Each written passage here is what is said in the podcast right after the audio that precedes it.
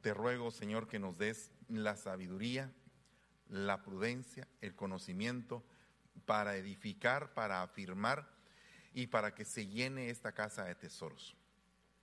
Te damos gracias también, Señor, por todas las cosas que estás permitiendo, esos milagros hermosos que se están dando y te suplicamos, Señor, que conforme a tus riquezas en gloria puedas responder al necesitado, Padre. En el nombre de Jesús, gracias te damos, Señor. Amén. Y amén. Dele un fuerte aplauso al Rey bendito. Hace, hace algunos días, hace unas semanas, estaba platicando de los grandes ejércitos que están descritos en la Biblia. Por ejemplo, está el ejército eh, que, se, que está descrito en el libro del Cantar de los Cantares, donde dice, ¿quién es esta? Que es hermosa, perdón, que se asoma como el alba, hermosa como la luna llena, refulgente como el sol, imponente como un gran ejército abanderado. Es una, es una evolución de una entidad que en este sentido sería la iglesia, que pasa de tener una pequeña luz cuando uno recibe a Cristo hasta que se convierte uno en un poderoso guerrero del Señor. Y definitivamente creo que todos estamos en esta carrera, no todos en este preciso momento son guerreros. Algunos están en, su primera, en sus primeros inicios como cristianos, otros están apenas restaurándose de cosas muy difíciles de las cuales en algún momento pueden causar debilidad. Hay otros que ya superaron el tiempo de debilidad y ya se están afirmando. Y ya hay otros que ya están trabajando, peleando contra el enemigo y haciendo estragos en el reino de las tinieblas. Pero definitivamente yo creo que dentro de todo esto, para llegar a ser ese ejército, necesitamos unirnos. Dice la Biblia que eh, cuando se levantó aquel gran ejército en el libro de Ezequiel, en el capítulo 37, cuando se le profetizó a aquellos huesos secos, la profecía llegó a la profundidad de las coyunturas, de tal forma de que llegó a la profundidad de los tuétanos y de las coyunturas para que esos huesos se unieran. No hubiera habido ejército si no hubiera habido hueso unido con hueso. No hubiera habido ejército si no hubiera habido espíritu si hubiera habido hálito de vida, aliento de vida. Entonces nosotros en el camino como cristianos hay momentos en que nos quedamos sin esperanza. No sé si usted se ha dado cuenta que hay gente que eh, le ataca, por ejemplo, un espíritu de suicidio, ¿verdad? Entonces, un espíritu de muerte en forma de suicidio. Y entonces esa persona, pues al quererse matar, al quererse eliminar, pues es porque se le acabó la esperanza. Es porque no tiene expectativa de vida hacia el futuro, no tiene ni objetivos ni nada. Lo único que quiere es eliminarse porque siente que su vida no tiene ningún valor. Entonces, en ese sentido, estaban los huesos secos. ¿Habrá esperanza para estos huesos secos?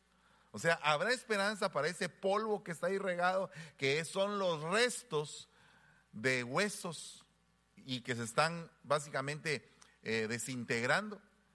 Y entonces y entonces el Señor le dice, profetiza, profetiza.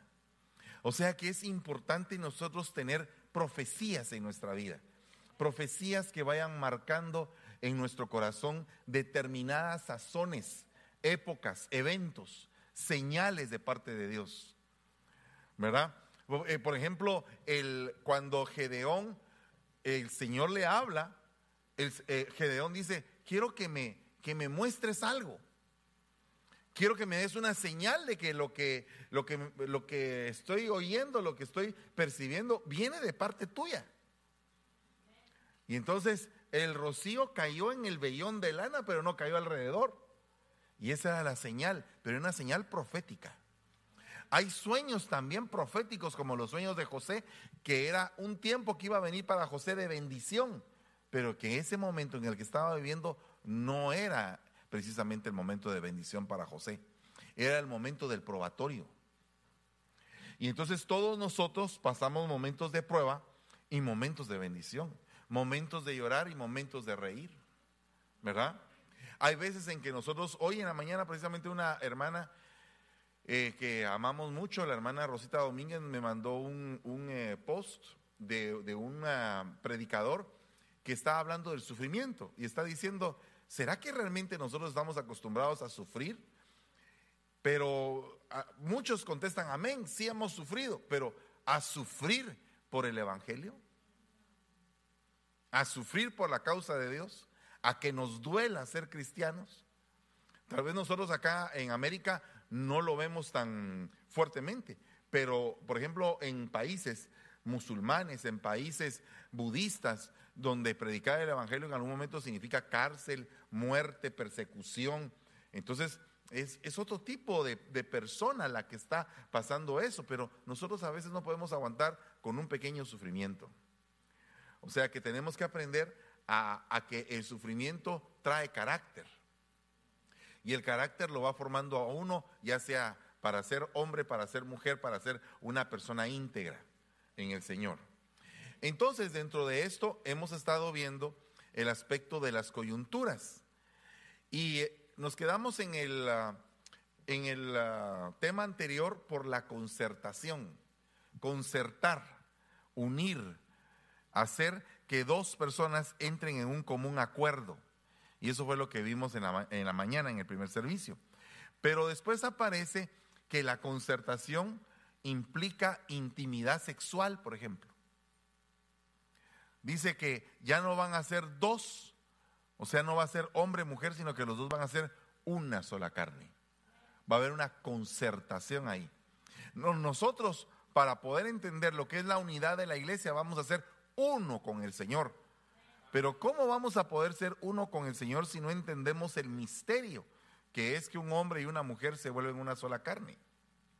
¿Qué pasa cuando en un matrimonio eh, no, no se quiere llegar a ser una sola carne? No quiere entrar en el entendimiento la pareja de que debe de haber intimidad. ¿Qué pasa con ese en, en ese sentir? Dice la Biblia que Satanás entra. ¿Y para qué entra Satanás? Para desunir. ¿Significa que Satanás va a entrar en forma de otra mujer al matrimonio? No precisamente. Pero fíjese que hay personas que se les enfría el amor. Pero ¿cómo puede ser? La Biblia dice, mira de dónde has caído, porque se te ha enfriado tu primer amor. Entonces, si el primer amor, el amor hacia Cristo se enfría, que Cristo, ¿qué nos ha hecho Él? Nada, más que solo bendiciones. Eh, más que solo cosas deleitosas que el Señor Jesús nos ha dado en su palabra. Y si una persona se le puede enfriar el amor hacia Él, como le pasó a esa iglesia, imagínese lo que puede pasar en una pareja con dos personas imperfectas. No corremos más riesgo de que se pueda enfriar el amor entre nosotros. Por eso es que se le llama hogar, que viene de la palabra hoguera. Para tener una hoguera necesitas leña para poder ir nutriendo el fuego, la llama del amor, necesitas detalles, necesitas entrega, necesitas responsabilidad, necesitas cariño, caricias, eh, expresiones de que no solamente es te amo o simplemente estás conmigo porque un papel lo dice, no, es te amo, pero te amo por esto. Te amo por esto. Te amo por esto. Si no solamente vendríamos a ser personas que hablamos, pero que no hacemos. Entonces la Biblia dice, no te prives, no te niegues, entrégate, entrégate a tu pareja, no, no te niegues porque estás abriendo una puerta diabólica para que tu hogar se destruya. Ok, no hay ninguna otra mujer, no hay ningún otro hombre. Pero la falta de detalles, la falta de expresión, la falta de cariño, la falta de estar ahí hace que la otra persona se sienta sola. Aunque está la otra persona ahí. No sé si me doy a entender. supongamos una mujer que quiere comunicarse. Fíjate que no sé qué, fíjate que no sé cuántos le quiere decir a él, pero no quiere oírla. Entonces él la calla. Entonces él viene a, a ser invisible para ella. Se empieza a enfriar el amor. Veamos un hombre que le da a ella detalles, le regala cositas y la invita a comer y todo. ella no quiere. Pues ella está invisible para él. aunque están ahí presentes los dos. Porque muchas veces hemos visto este versículo solamente desde el punto de vista de la intimidad.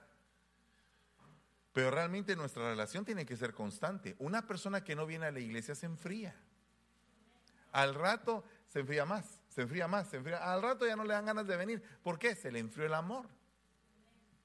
Y hay otro tipo de persona que está aquí adentro, que como trabaja en la iglesia, que como hace de cafetería, sirve y todo, pero no siente nada a la hora de los cultos.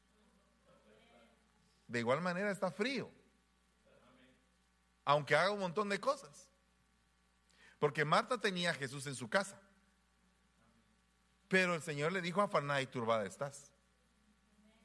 Entonces, ¿cuánta iglesia hay en este tiempo afanada y turbada? Y que por eso es que no tiene realmente una comunión con el Señor Jesucristo. Entonces dice que nosotros no solamente tenemos que estar de acuerdo entre nosotros para tener una coyuntura, sino que tenemos que estar de acuerdo con la sana doctrina. ¿Y qué es la sana doctrina? La doctrina que se centra en el Señor Jesucristo y que nos lleva de un estado de calamidad a un estado de victoria, a través de un proceso de restauración, de regeneramiento, de renovación de mente, de renovación de actitudes que vamos cada día poniendo por obra. Pero eso no lo vamos a saber, o sea, no vamos a saber qué debemos de hacer si nadie nos predica. No vamos a saber a dónde ir si no nos muestran el camino. ¿A dónde iremos si solo tú tienes palabras de vida eterna? Entonces, cuando se cumple ese versículo en nosotros, seguimos los pasos de Jesús y queremos no solamente saber de Jesús, sino que creer en Él y hacer lo que Él dice. Porque muchos saben de Jesús, montones. Otros creen en Jesús. Y otros saben, creen y hacen lo que Jesús dijo que hiciéramos. Entonces es diferente. Hay muchas personas que hablan del Señor, pero solamente hablan, pero no viven lo que el Señor dice que vivamos. Entonces tiene que haber una coyuntura.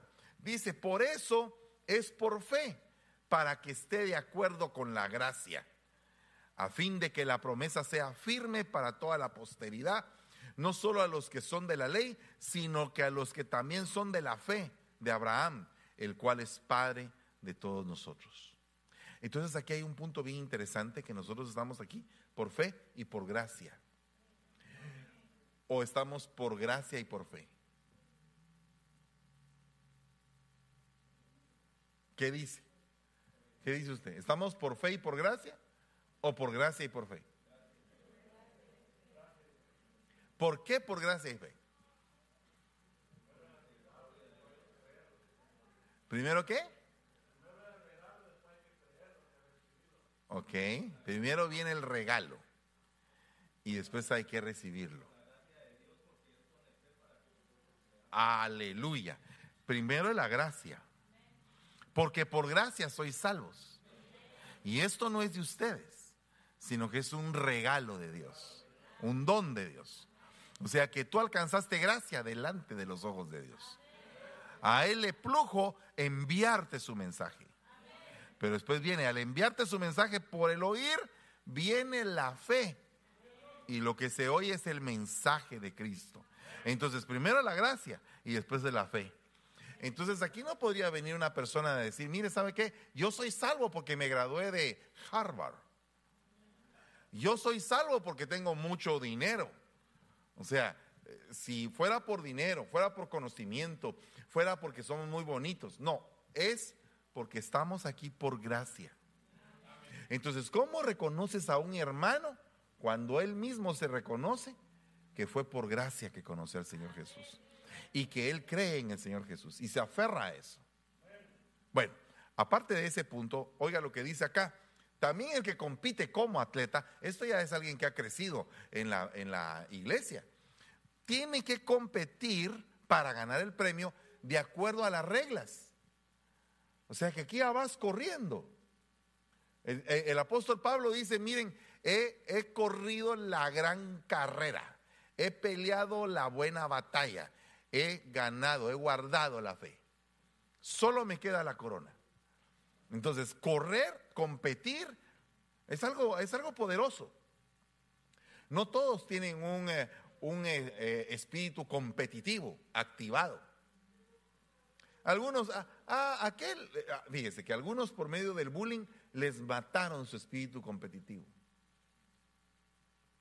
Porque todos los miraban de lejos, no servían, no podían hacer. A mí me pasó, mire, yo no, no, no, juego, no juego muy bien fútbol. Mejor si no me pone a jugar fútbol. ¿Verdad? Yo, yo me dediqué a otra cosa. Pero el, punto es que tuve amigos, eh, digamos, en poco más o menos sexto primaria, que esos eran, eran, pero practicantes del bullying. Se burlaban de uno, lo humillaban, lo hacían a uno sentirse re mal. Peor cuando uno no sabía jugar. No sé si en algún momento te has topado en algún punto donde no sabes muy bien jugar algo y te ves mal y hay gente que se burla de ti. Pues eso me pasó a mí en sexto primaria. Entonces ya cuando llegué yo a cuarto diversificado, eh, dijeron, vamos a armar un equipo de fútbol. Dije yo, yo no me voy a meter. Pero resulta que hacían falta gente. Y me dijeron, venite vos, hombre, aunque sea algo haces. Si no puedes hacer algo, por, lo menos para que no nos veamos incompletos, pues. ¿Verdad? Yo siempre me topé con gente así en mi vida, no, no, que, que gente de los dos lados. Gente que me humilló y gente que me tomó en cuenta en el momento preciso. ¿Verdad? Curiosamente, cuando me sentía que era algo, no era nada porque me encontré con gente que me decía que no era nada. Y cuando no me sentía nada, entonces me encontraba con gente que me decía que podía. Curioso eso, ¿verdad? Entonces me recuerdo que en cuarto perito nos metimos a un, a un torneo de fútbol. ¿Va a creer usted que ganamos? ¿Cómo estarían los otros? Decís tú, eran buenos, eran buenos, eran buenos.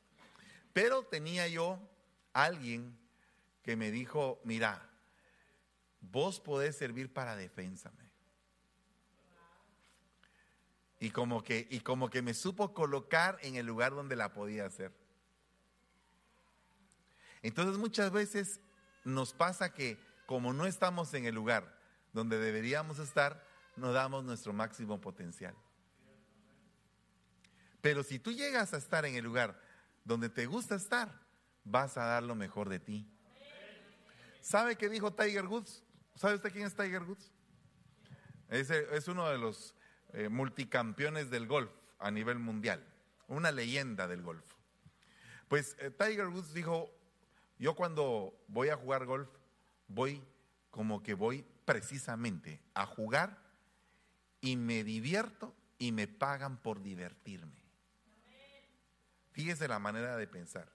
Él iba a jugar, literalmente a jugar, no a competir, a jugar, a entretenerse, a divertirse. Y todas las personas que logran grandes cosas en la vida son personas que les divierte hacer lo que hacen. ¿Verdad?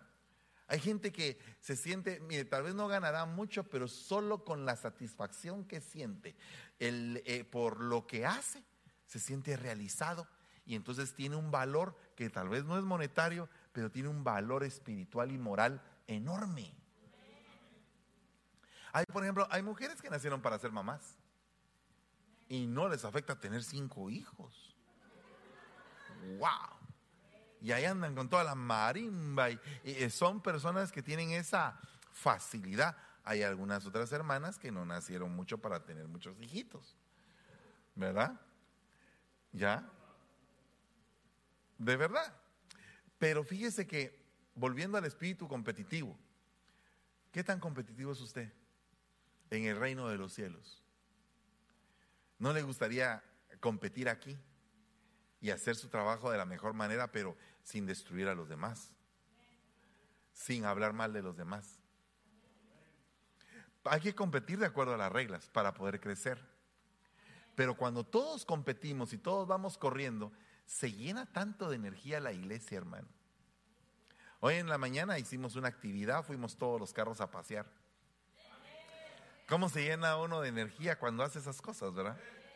Va, mire, oiga lo que dice acá. Y si lo que no quiero hacer, eso hago, estoy de acuerdo con la ley reconociendo que es buena, porque la ley me señala a que cometo pecado. Entonces, perdón hermano, no te puedes juntar, no te puedes juntar en el mismo sentir con alguien que quiere pecar. Amén. No te puedes juntar. Puedes, puedes estar, eh, digamos, acompañándolo para que se restaure, apoyándolo para que se levante, eh, exhortándolo para que no peque. Pero no te puedes poner en el mismo sistema que él o que ella. ¿Me entiende? Eh, porque reconocemos que la ley nos dice, no hagas esto. ¿Verdad?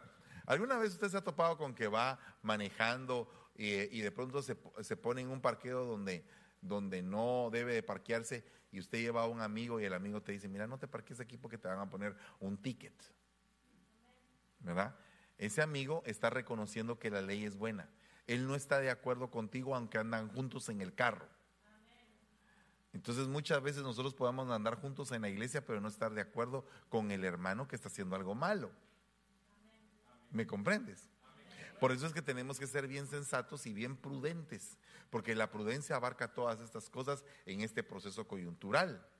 Miren, todos debemos comparecer ante un tribunal, todos, para que cada uno sea recompensado por sus hechos estando en el cuerpo de acuerdo con lo que hizo. Entonces, hermano, ¿cómo vas a poder pretender tener una corona si no has peleado por ella? ¿Cómo has pensado alcanzar un galardón si no has sufrido por ese galardón? ¿Cómo, cómo es que McDonald's premia a sus empleados y pone en una plaquita el empleado del mes? Yo no sé qué, ¿qué hace, digamos, ah, qué tendría que hacer el empleado del mes? ¿Sobre qué reglas? Creo que Starbucks también lo tiene, ¿verdad? El empleado del mes. ¿Me puedes tú decir qué necesita para uno ser empleado del mes? Por favor. Eh, sí, pero hay diferentes parámetros. Puede ser que en una compañía el ser empleado del mes signifique el, el que venda más, por ejemplo en otra puede ser otra cosa, eh, no sé, ¿qué, ¿qué, es lo que se necesita? Yo quiero ser empleado del mes de una cafetería que tú, eh, ella eres ya gerente, ¿va? Manager. No, era supervisora, pero ya no. Era supervisora, ahora ya no, mucho estrés, ok. Pero entonces... Mejor trabajo. ¿Ah? Ya encontré mejor trabajo. ¿Ya tienes otro trabajo? Muy bien, perfecto. Ahora es directora, muy bien. Pero cuando estabas en Starbucks, ¿qué era lo que hacías para saber quién era el empleado del mes? Era cada tres meses y cada, cada uno votaba. Entonces ahí nosotros votamos quién pensamos que ha hecho un buen trabajo, que es eh, buena persona, que ayuda cuando se necesita ayuda así, en medio de todo el estrés. Y ya después el manager ve todos los votos y ella hace el último pick. Wow, imagínese usted que hiciéramos aquí el cristiano del mes.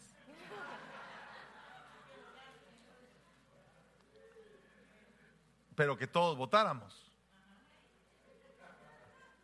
Imagínese usted que hay un Pérez y todos, toda la familia Pérez tiene 70 miembros. ¿Quién es el que queda siempre de cristiano del mes? Pérez. Ah, óigame, bien tremendo esto, ¿no? E, es, es hay, que, hay que estar uno eh, entendiendo que uno no va a recibir ningún galardón si no ha hecho nada.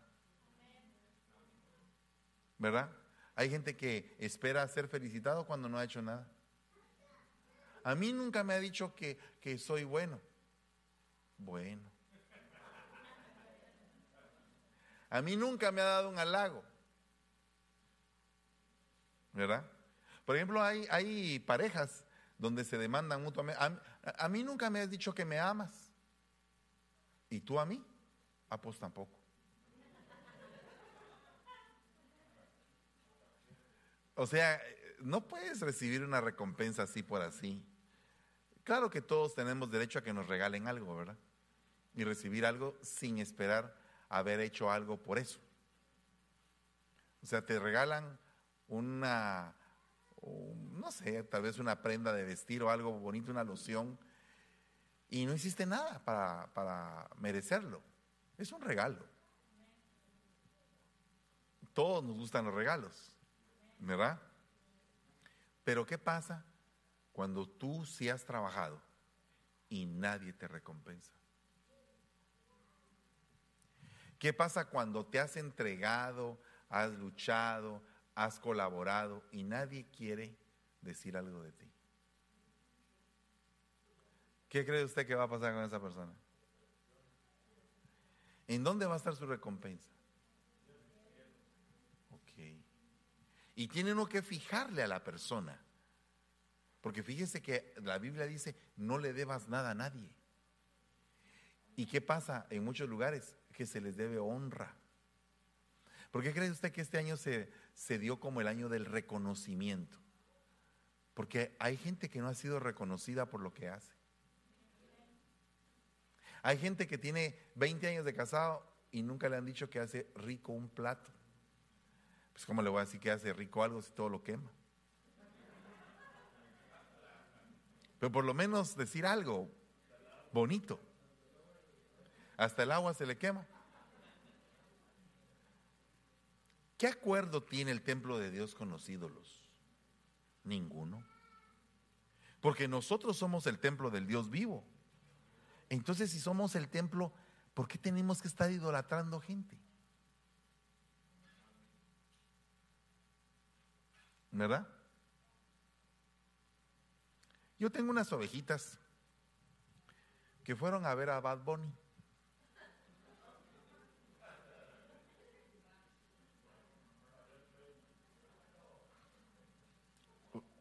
Pero, entonces yo cada vez que puedo les recuerdo lo malo que hicieron.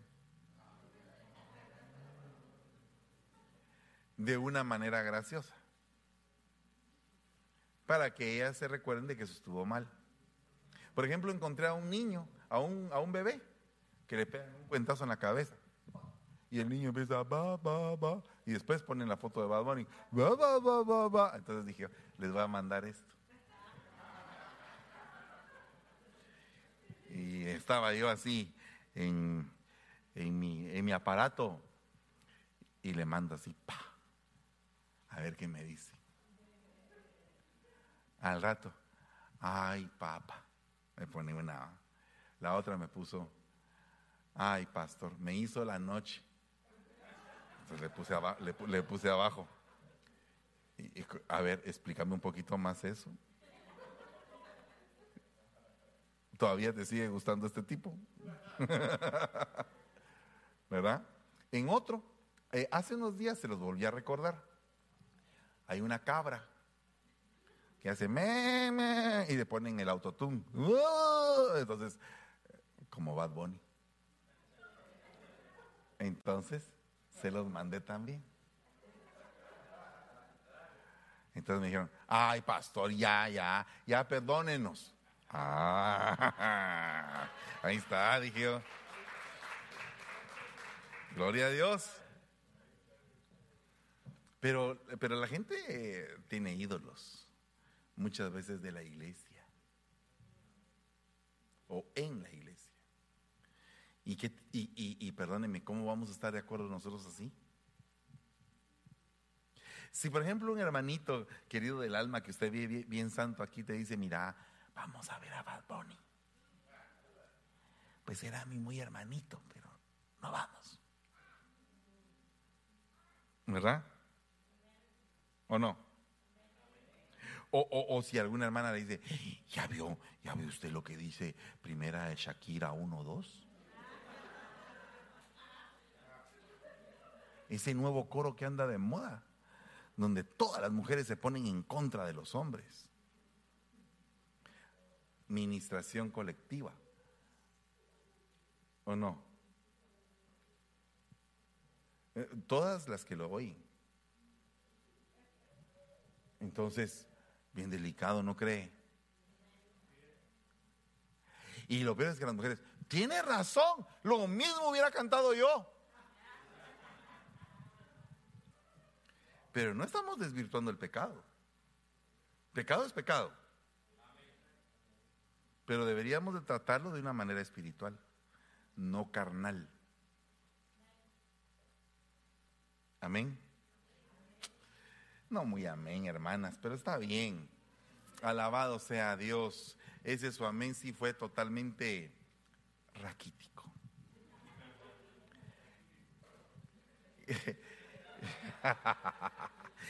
Cada hombre dará lo que pueda. Fíjese, de acuerdo con la bendición que el Señor tu Dios te haya dado. Alá, ¿será que cumplimos ese acuerdo? ¿Y qué pasa si alguien te dice, mi hermano, yo sé que usted Dios lo ha bendecido, no me puede ayudar? Bien lo has dicho, no puedo. Delicado. Porque nosotros, dice, dará. ¿Ese dará significa en el alfolí o significa también en todo aspecto de la vida? Dará. ¿Qué quiere Dios? ¿Tu dinero o tu corazón? Pero entonces el corazón tendría que ser el dadivoso, ¿no? Porque al tener un corazón dadivoso, tú recibes algo y lo devuelves en bendiciones y recibes más y, y devuelves más y recibes más y devuelves más. Tremendo esto. Ok. Aparece otro tipo de, de aseveración con respecto a la coyuntura. Unido entre sí unido entre sí. A ver, póngase de pie un momentito y va a darle la mano a uno que no lo conoce, a un hermano que no conoce por su nombre y usted se presenta. Vaya y preséntese. A un hermano que no conoce. Platique ahí un momentito.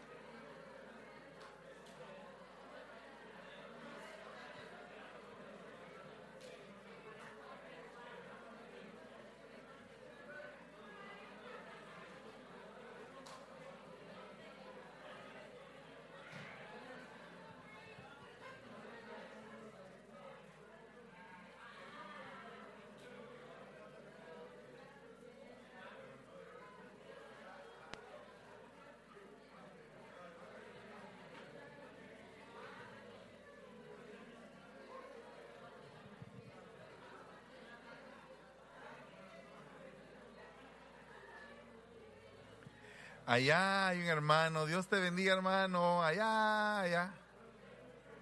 Ahí, ahí, hola. Dios te bendiga, bienvenido. Fernando Campos, Dios te bendiga, un gusto conocerte.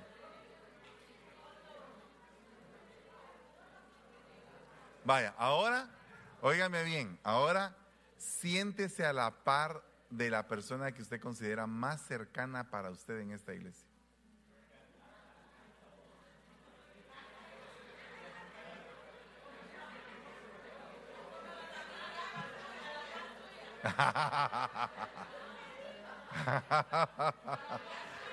a la persona ¿ah? No, como tú quieras, familiar o... miren, pues, aquí está, ¿bien? La persona más cercana. ¿Ya se da cuenta que usted tiene a la persona más cercana ahí? Y esa persona cercana puede decir algo de usted. Puede dar buen testimonio de usted. Aleluya, va. Mire cómo nos vamos conociendo. Mire cómo nos vamos conociendo. Gloria a Dios. Va. Entonces, ¿qué dice acá? Unido entre sí sobre todas estas cosas, vístanse de amor. ¿Cuántos quieren vestirse de amor? Que sea una iglesia amorosa, hermano. Qué alegre ser amoroso uno. Como, como eh, conmigo se acercó Ana Ruth, entonces yo tengo que hablar de ella. Tengo mucho que, bueno que hablar de ella. Es una guerrera incansable, una madre preciosa, eh, entregada al Señor, nos, nos ha seguido eh, en un proceso de restauración muy lindo para toda su familia. Tiene hijas mm, que dan muy buen testimonio aquí en la iglesia, profesionales las tres. Uh, tengo que mucho que hablar de ti. Eres una buena hija, mm, ayudaste a tu mamita, a tus hermanos has ayudado, te has puesto al frente, siempre has peleado eh, la buena batalla. Si, si tú me pides a mí que te dé un halago en esta mañana, eres una gran luchadora, incansable, guerrera de Dios. Amén. Guerrera de Dios. ¿Alguien podrá decir algo del que, de, de- de quien se sentó a la par de? Nadie, pero a- amo- ajá, sí, pero ah, espérate, espérate que si no, espérate. ¿Alguien, alguien que quiera colaborar? A ver, a ver, Florecita, a ver, pónganle el micrófono a Florecita. A ver, pero así, háganlo por favor con la diligencia del caso. Bueno, voy yo, voy voy yo. Así, mire, así, rapidito, ¿sí? Va, a ver. Eh, mi esposo porque eh, fuimos novios, bueno, mejores amigos primero y después novios, sí. Por eso creo que fue algo que nos enamoró mucho porque fue un amor como a distancia por siete años y fue que nos enamoramos primero de uno del otro antes de sin tocarnos y sin nada. Pues así tiene que ser. Gloria sea al Señor.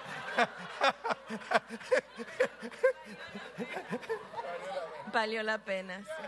Ah, no, no, no touch, no touch, no touch, no touch. Ok. Ok. Qué bueno. ¿Alguien más quiere hablar del que tiene la par? ¿Alguien que quiera decir algo? A ver, ¿qué quieres decir tú? Tu- Va, ahí está. Gloria a Dios. Pues yo lo que puedo decir de mi hermano es de que estoy bien proud de él, Ajá. que aunque nos llevamos ocho años, pero él es muy, ah, siempre ha sido bien am, maduro. So, verlo aquí y, y sea maestro y pastor, that makes me proud porque yo soy su hermana mayor y am, desde chiquito pues yo lo cuidé, so es como un hijo también lo veo, so yo lo quiero mucho. So, Aleluya. Oh, qué lindo. Un amor entre hermanos, un amor entre esposos. ¿Algún amigo que se haya, sentado a la par de otro amigo? Allá, allá, allá, hay un amigo que se sentó, que quiere hablar de su amigo. A ver, gloria a Dios. Ya hasta me voy a parar. A ver. Pues am, yo me siento muy cercana a la hermana Roxana, porque verdaderamente sin haberla a ella, aunque a veces ustedes miren que es bien calladita y todo, sin haberla conocido a ella, yo no hubiera conocido al Señor. So, eso me hace sentirme muy cercana a ella, es muy amorosa, es muy fiel, muy dedicada y verdaderamente me ha enseñado mucho lo que es ser un buen cristiano. Wow. Gloria a Dios. Gloria a Dios. Entonces, miren, ya van esposos, hermanos, amigos. Eh, ¿Alguna suegra que quiera hablar de su nuera? ¿O alguna nuera que quiera hablar de su suegra? No existe tal amor. sé. Ah, no está aquí. A ver, a ver, a ver, a ver, a ver. A ver, a ver, a ver. La nuera va a hablar de la suegra, pero la suegra no está. Tra- Traigan a la- ah, ahí está, ya está. Gloria a Dios. ¿Y la mamá qué se hizo? Ah, se fue para allá. Va, perfecto. A ver. Pues ella, se, lo, se lo digo diario, ella es este, como otra mamá para mí, se ha convertido en una gran amiga, amiga con- ah, mi confi- confidenciera, eh, siempre está ahí para cuando yo la necesito, para darme un abrazo, un consejo, regañarme, y este, la amo mucho. Es una gran Aleluya. suegra. Y cada que yo veo o escucho cuando dice, no, pues que, ah, que la suegra es esto, digo, ah, no, yo no puedo hablar de la mía porque es, es lo mejor. Excelente. Va bien. Gloria a Dios. Gloria a Dios. A, a ver, a ver. Gloria a Dios. A ver. No, De- sí. Eh, yo también estoy agradecida con el Señor porque también la verdad yo a esta la veo como una hija para mí. La verdad que ella siempre acepta mis consejos. Cuando yo le digo, no, así no lo hagas, ella me escucha. Y la verdad que es una gran hija para mí, ¿verdad? Y yo le agradezco a Dios por eso. Aleluya, gloria a Dios. Bueno, ¿se, se da usted cuenta? A ver, ¿qué vas a decir tú? A ver, ¿a quién le vas a decir? A, a Gio, ok. A Gio. ¿Qué vas a decir de Gio? ¿Le vas a cantar una canción? Tú eres mi Ah. No, eh, para mí eh, ha sido una amistad un poco difícil desde el principio, pero nosotros nos conocimos en Guatemala y yo siempre he admirado a Gio por su, por- porque ha sido un hombre muy fiel, ¿verdad? A la amistad, por ejemplo, cuando él eh, era, pues fuimos prácticamente pues eh, como, como miembros de una, no pandilla así, ya así, de- Ah. no pandilla. Ya, ya, ya, éramos- se- ya- se están ministrando Era- también, ¿verdad? O sea, no sabíamos de dónde era la amistad. Lo que pasa es de que eh, la pandilla de- del Güero y la del, del- Ah, vaya. Guillermo se habían convertido al Señor, se llamaban las Águilas de Siloé. Ah, Y- bueno. Y, entonces ellos me invitaron a mí para que yo eh, cantara con ellos en una... En un disco que hicieron. Un disco se llamaba Memories, por cierto está en YouTube, pues lo quieren oír, donde canta el... Ah, canta también el con Güero, corte comercial también, Pero este, este hermano, yo siempre lo admiré por ser tan fiel. Y cuando yo vine aquí, eh, en el 2009, me recuerdo yo que lo vi sentado, tú estabas predicando, papá, y él estaba sentado, lo, lo sentaban en, el, en, un, en un sillón ahí en el púlpito. Yo cuando lo vi por la primera vez, de eso, "Ala, hasta donde yo vivo, ah". Pero yo pienso que es por la fidelidad. Es No, yo porque lo tenía castigado. Ah, no sabía yo. No es cierto, es Últimamente cierto. ha sido mi confidente. eh, hay cosas que yo le he confiado muy, muy eh, íntimas mías y, y es un hombre bien fiel, ¿verdad? Porque, eh, y me ayuda. ¿verdad? A veces me dan una regañada buena, ¿verdad? Pero siempre. Es bueno, es bueno. Las que no te, las que no te he podido dar ahora yo. yo estoy pidiéndole al Señor que se consiga una esposita porque hoy, hoy de una vez lo, lo, lo, lo- lo comprometió el Señor como un pastor. Veras. Sí, no sé si se recuerdan. Wow. Ajá. Entonces ahora ya no le digo, ya no le digo hermano eh, anciano, ahora le digo pastor. Así como Ah, vaya, es delicado esto. Vaya, pues, mira. Solo mujer te falta entonces. Vístanse de amor, hermanos. Una iglesia no es para estar peleando. Una iglesia no es para tener divisiones entre nosotros. Una iglesia es para unidad. Unidad.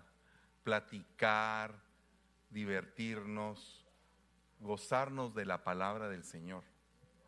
Mire, si, si nosotros le pedimos todos unidos un espíritu de amor al Señor, porque dice que el Señor puede ministrar ese espíritu.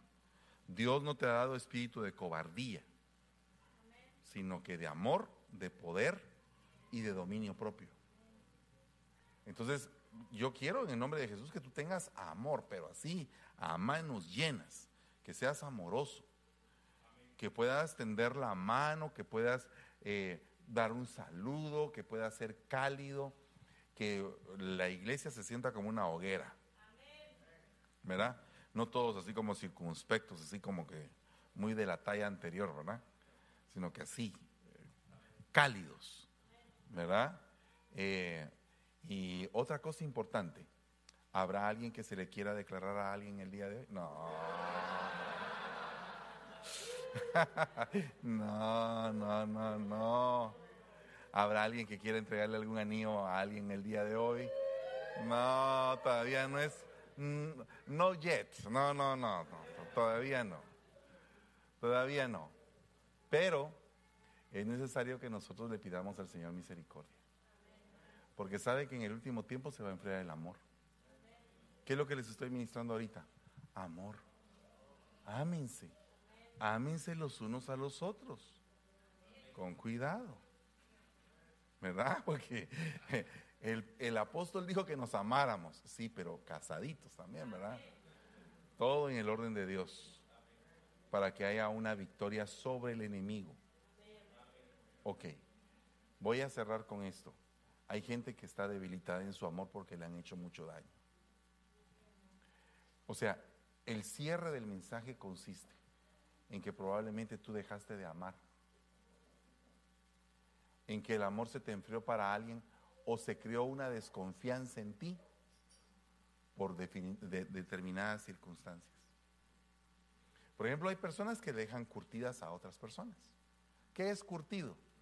Bueno, allá en Guatemala un niño curtido es cuando le has dado y ahora ya ni le duelen los... Le das y está curtido, no importa. Por favor, pégueme, eh, está curtido. No me dolió, ¿verdad? Ya se curtió el pobre muchacho. Pero hay personas que las curtieron en la vida. Están curtidas porque las han tratado tan mal que ahora cuando alguien se acerca y le dice te amo, uy, no, no, yo no quiero saber nada de eso. Por ejemplo, hace algunos años, yo le dije a una persona, le dije, ¿y tú te vas a volver a casar? Y se puso a llorar. Cabal, reprendo, rechazo y reviro en contra. Soy de hule y soy espejo. ¿verdad? No, no, no. Porque, porque le dolió tanto la primera vez que ya no quería saber nada.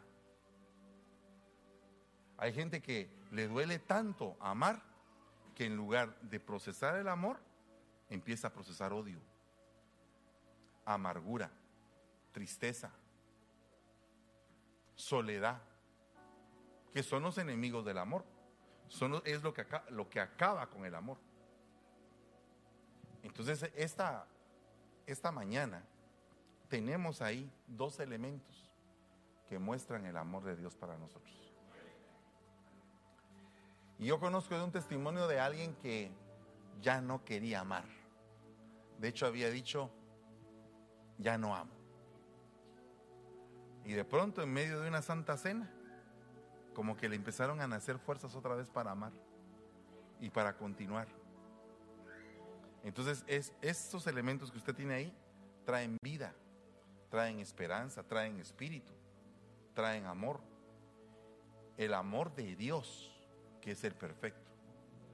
O sea que te puede quedar mal medio mundo, pero si tú te estás renovando en el amor de Dios, vas a tomar nuevas fuerzas. Y vas a decir, otra vez estoy aquí, volviendo otra vez. ¿Verdad? No sé si alguna vez sus hijos lo vieron a usted que se esfuerza por amar a su pareja.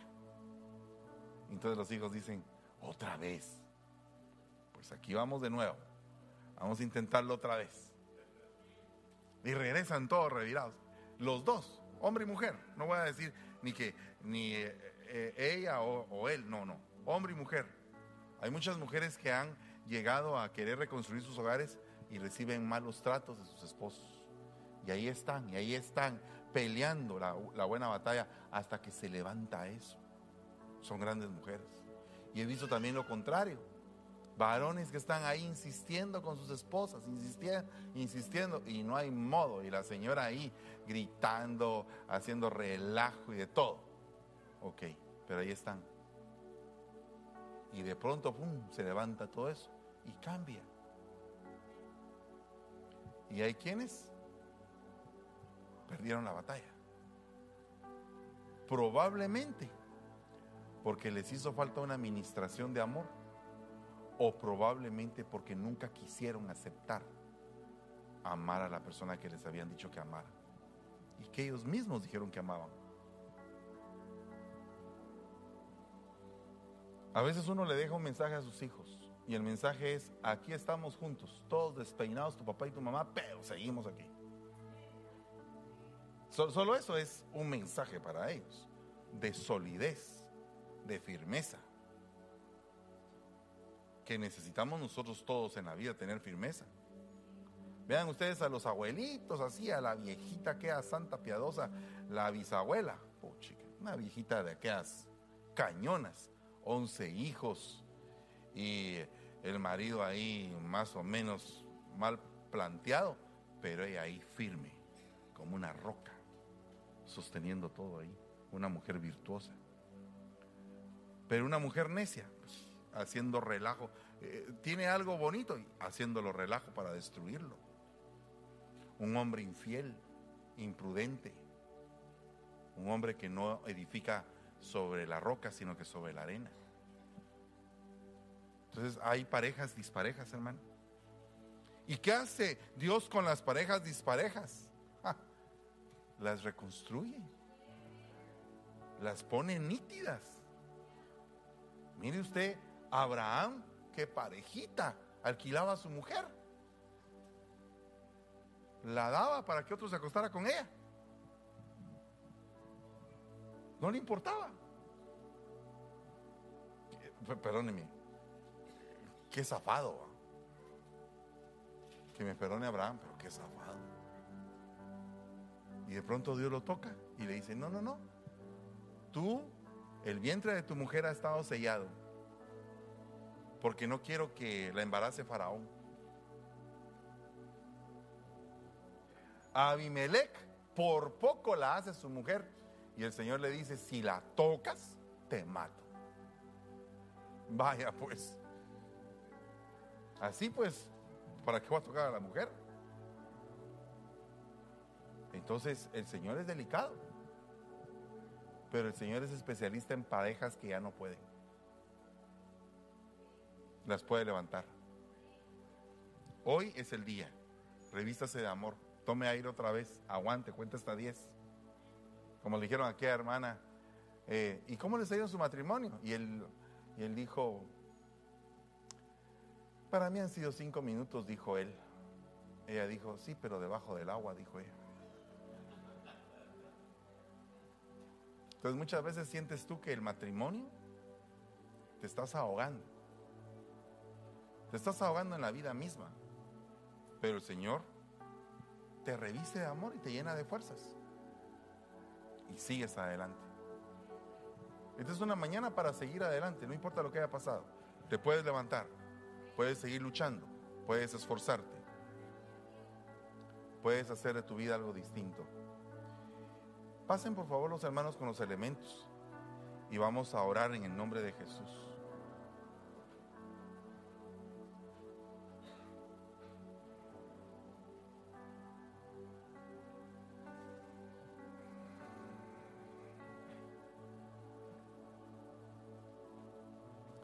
Esta palabra que aparece donde todo el, cuerpo, hueso con hueso, están unidos. Esa palabra es unir mentalmente. Y eh, deseo de todo corazón que todos nos unamos mentalmente, de corazón también, en espíritu, que tengamos una buena unidad, que salgamos adelante. Esta semana pensaste que no servías. Sí, a veces pasa eso. Te decepcionaste de ti mismo. Es muy normal que a veces eso pasa. Pero lo que sí te puedo decir es que ahí en ese punto es donde Dios está formando el carácter. Y donde el Señor quiere levantarte fuertemente. Es ahí en ese momento donde Él te está destruyendo tu yo y Él se está construyendo ahí adentro de ti. Y por eso es que es la Santa Cena, para que Él esté dentro de nosotros. Padre, en el nombre de Jesús, esta mañana te damos gracias, Señor, celebrando esta Santa Cena. Una vez más venimos delante de ti a suplicarte que nos perdones y nos limpies de todo pecado. Que tengas misericordia de nosotros, Señor, y que nos vayas fortaleciendo en gracia, en fe, en amor, en esperanza, para que podamos alcanzar ese reconocimiento en el nombre de Jesús. Por favor, Señor, ayúdanos. Ten misericordia de nosotros. Perdónanos, Señor. Ten paciencia con nosotros. Y permite que tengamos paciencia con los demás. En el nombre de Jesús. Dice el Señor, este es mi cuerpo que será entregado por ustedes para el perdón de los pecados. Hagan esto en memoria mía, dice el Señor. Comamos del pan, por favor.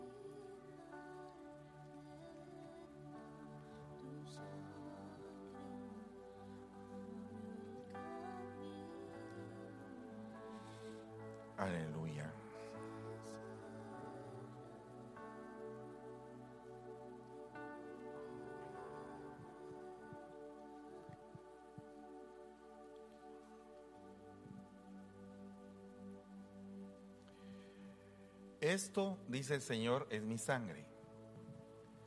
Sangre de un nuevo pacto que hago con ustedes para el perdón de los pecados.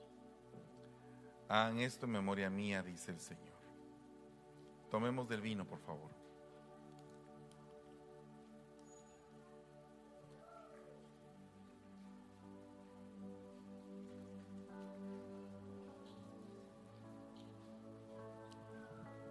Señor, te damos gracias y te bendecimos, Padre. Te suplicamos de tu misericordia y de tu amor, imparte un espíritu de amor, de poder y de dominio propio sobre todos nosotros.